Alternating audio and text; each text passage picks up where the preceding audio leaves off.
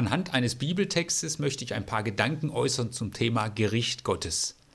Für manche ist es ein befremdliches Thema, aber ich möchte deutlich machen, warum ich es für unverzichtbar halte.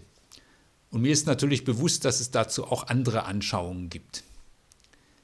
Die Christinnen und Christen in den ersten Jahren nach dem Tod und der Auferstehung von Jesus Christus haben mit einer zeitnahen Rückkehr bzw. Wiederkunft von Jesus Christus gerechnet.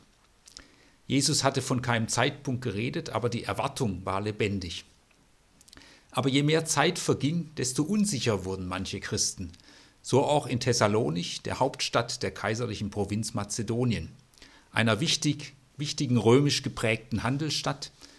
Paulus hatte eine christliche Gemeinde gegründet und nun sind Jahre vergangen. Erste Gemeindeglieder sind gestorben und es kommt die Frage, wie ist das nun mit der Wiederkunft Christi? Paulus schreibt im ersten Thessalonicher Brief, Kapitel 5, Verse 1 bis 6. Von den Zeiten aber und Stunden, Brüder und Schwestern, ist es nicht nötig, euch zu schreiben. Denn ihr selbst wisst genau, dass der Tag des Herrn kommt wie ein Dieb in der Nacht. Wenn sie sagen Friede und Sicherheit, dann überfällt sie schnell das Verderben, wie die Wehen einer schwangeren Frau oft plötzlich und unerwartet einsetzen, und sie werden nicht entrinnen. Ihr aber seid nicht in der Finsternis, dass der Tag wie ein Dieb über euch komme. Denn ihr alle seid Kinder des Lichts und Kinder des Tages. Wir sind nicht von der Nacht noch von der Finsternis. So lasst uns nun nicht schlafen wie die anderen, sondern lasst uns wachen und nüchtern sein. Paulus redet die Gemeinde, die Christinnen und Christen als Kinder des Lichts an. Wie kommt er zu diesem Ausdruck? Paulus hatte ein Erlebnis, ein Urerlebnis, das sein Leben völlig verändert hat. Er war ja zunächst ein Christen und Christusverfolger. Dann berichtet er, wie ihn vor der Stadt Damaskus ein Licht blendet, so dass er vom Pferd stürzt. Und dann ist er in diesem Licht dem auferstandenen Jesus Christus begegnet. Und da ist ihm ein Licht aufgegangen. In der Begegnung mit Jesus Christus ist ihm die Liebe Gottes aufgeleuchtet. Diese Liebe, die sich zeigt in Barmherzigkeit und Gnade. Er, der Verfolger, darf neu anfangen. Er ist nun ein Kind des Lichts. Durch Gottes Gnade bin ich, was ich bin, sagt er. Und er wird das mitsprechen, was der Johannesbrief so ausdrückt, Gottes Wesen ist die Liebe. Nicht, weil Paulus es an der Weltgeschichte erkannt hat, auch nicht, weil er es so eindeutig in der Bibel gefunden hätte sondern weil er es an Jesus Christus gesehen und erlebt hat. Kinder des Lichts sind also Menschen, die aus der Liebe Gottes, aus der Versöhnung durch Jesus Christus leben. Auf der anderen Seite redet Paulus von Menschen, die in der Finsternis leben. Damit sind jetzt nicht in erster Linie Menschen gemeint, die Böses leben. Es sind Menschen gemeint, die nicht von diesem Licht von Jesus Christus leben, denen dieses Licht noch nicht aufgeleuchtet ist. Menschen, die nicht mit einem Kommen von Jesus Christus rechnen. Und das müssen keine moralisch schlechten Menschen sein. Es gibt viele Menschen, deren Leben sich Christinnen und Christen zum Vorbild nehmen sollten. Eine Parole war damals sehr bekannt und in vieler Munde. Friede und Sicherheit. Friede und Sicherheit, das hört sich doch gut an. Wie viele sehnen sich danach? Friede und Sicherheit. Manche Völker würden jubeln, wenn ihre Machthaber ihnen das bieten könnten. Friede und Sicherheit. Mit Friede und Sicherheit kann man politisch punkten. Friede und Sicherheit, Pax et Securitas, das war der Kern der römischen Staatsideologie. Das sollte ein Kaiser bieten. Und für viele war das Zeitalter von Kaiser Augustus und die Zeit danach eine solche Zeit, die Frieden und Sicherheit geboten hat. Auch für manche aus der israelischen Oberschicht war es eine willkommene Zeit. Die Geschäfte entwickelten sich gut. Für andere sah es allerdings anders aus. Und sie fühlten es anders. Ein besetztes Land, ein Polizei-, Militärapparat, eine hohe Steuerlast, Verarmung, Landenteignungen, um dieses Land verdienten römischen Soldaten oder herodianischen Beamten zu geben. Es war für viele ein Friede, der auf Unterdrückung basierte. Mit der Parole Friede und Sicherheit lässt sich auch eine Diktatur führen. Friede und Sicherheit mag politisch ja wertvoll sein, aber Paulus sagt, rechnet noch mit etwas anderem. Rechnet damit, womit viele nicht rechnen. Rechnet mit dem Tag des Herrn. Das klingt jetzt irgendwie bedrohlich, aber Paulus meint das nicht so. Der Tag des Herrn ist der Tag Jesu Christi und er kann dazu auch sagen, freut euch, der Herr Jesus Christus ist nahe. Er wird kommen. Wir wissen nicht wann, aber er wird überraschend kommen, wie ein Dieb in der Nacht, der sich auch normalerweise nicht anmeldet. Was ist dieser Tag des Herrn? Es ist zunächst der Tag einer Begegnung, wie Jesus immer die Begegnung gesucht hat. Der Tag der Begegnung mit Gott, mit Jesus Christus, ein schöner Tag, ein Freudentag. Endlich werden wir Gott schauen von Angesicht zu Angesicht. Wir werden ganz verbunden sein mit seinem Wesen, mit der Liebe, eine Begegnung mit der Liebe. Nun kann man sagen, aber Gott ist doch nicht nur Liebe, er ist auch gerecht. Ja, das ist richtig.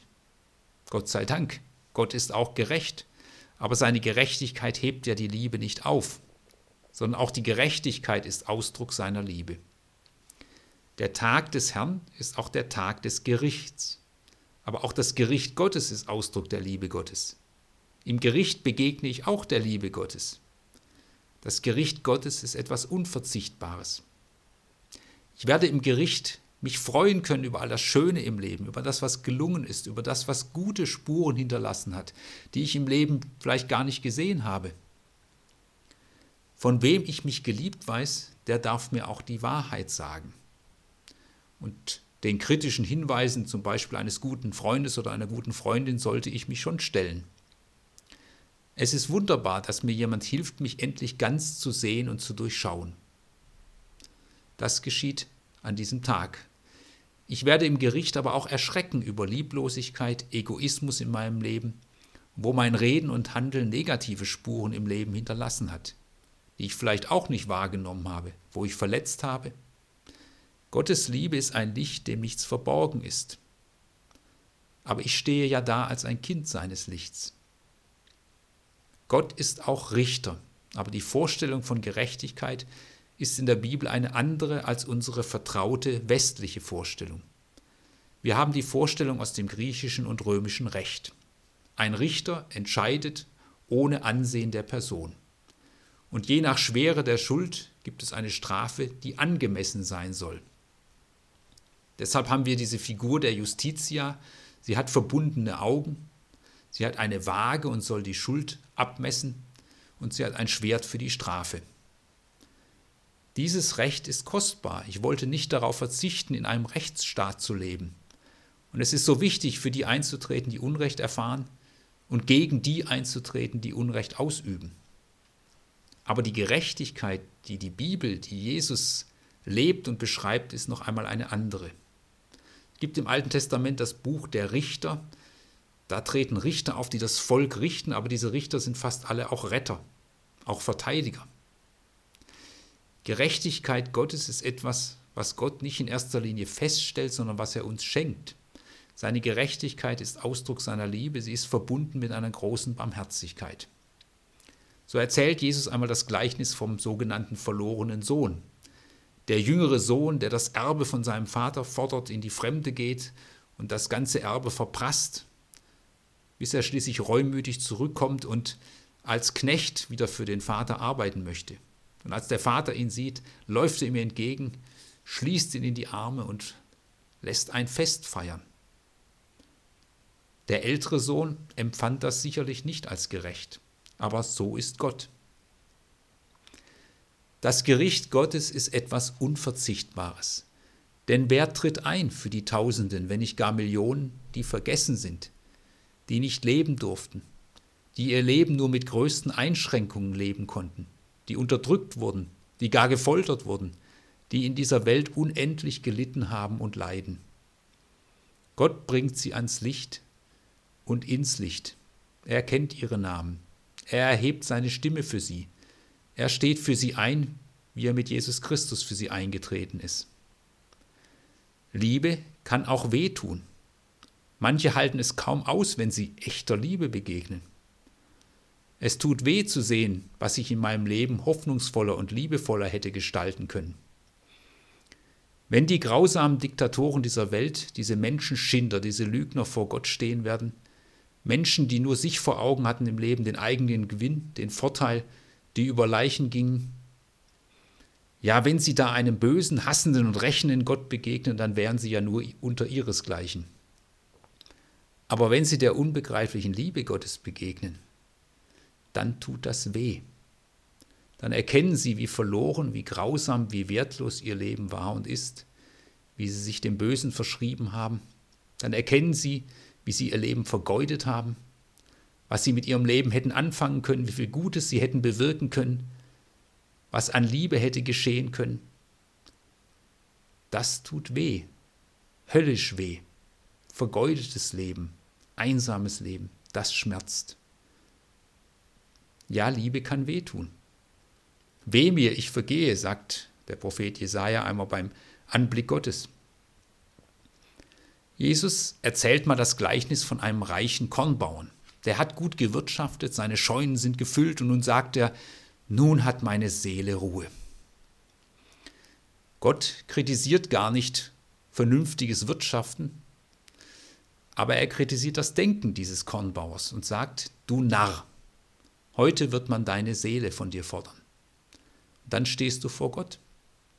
Was hast du dann vor deinem Besitz? Rechne mit Gott, sein Tag wird plötzlich kommen. Und dann ist dir das geraubt, woran du dein Leben geklammert hast. Dann stehst du vor Gott. Was bringst du dann mit? Ich wage nicht, Gott vorzuschreiben, wie er zu handeln hat, aber ich habe eine gut begründete Hoffnung. Wenn Gottes Wesen die Liebe ist, wenn das gilt, was Paulus sagt, am Ende bleiben Glauben, Hoffnung, Liebe. Wenn das gilt, dann glaube ich nicht, dass das Böse Millionen von Menschen auf ewig in seinen Klauen halten wird und Gott zum Verlierer macht. Ich glaube, dass die Liebe siegt, wie sie mit Jesus Christus gesiegt hat, als er sagte, es ist vollbracht. Gut, sich an ihm festzumachen. Lebt als wachsame Kinder des Lichts, sagt Paulus. Wachsam sein heißt ja nun nicht möglichst wenig schlafen, aber innerlich wachsam sein, wo Lüge, wo das Böse Einfluss gewinnt.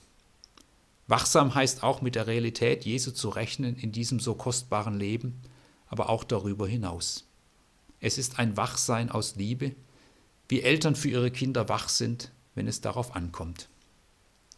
Maranatha war ein Ruf in der ersten Christenheit, ein Ausruf, unser Herr kommt, aber auch eine Bitte, unser Herr Jesus Christus, komm, komm zu dieser wundervollen Begegnung und bring in deinem Gericht die Dinge zurecht.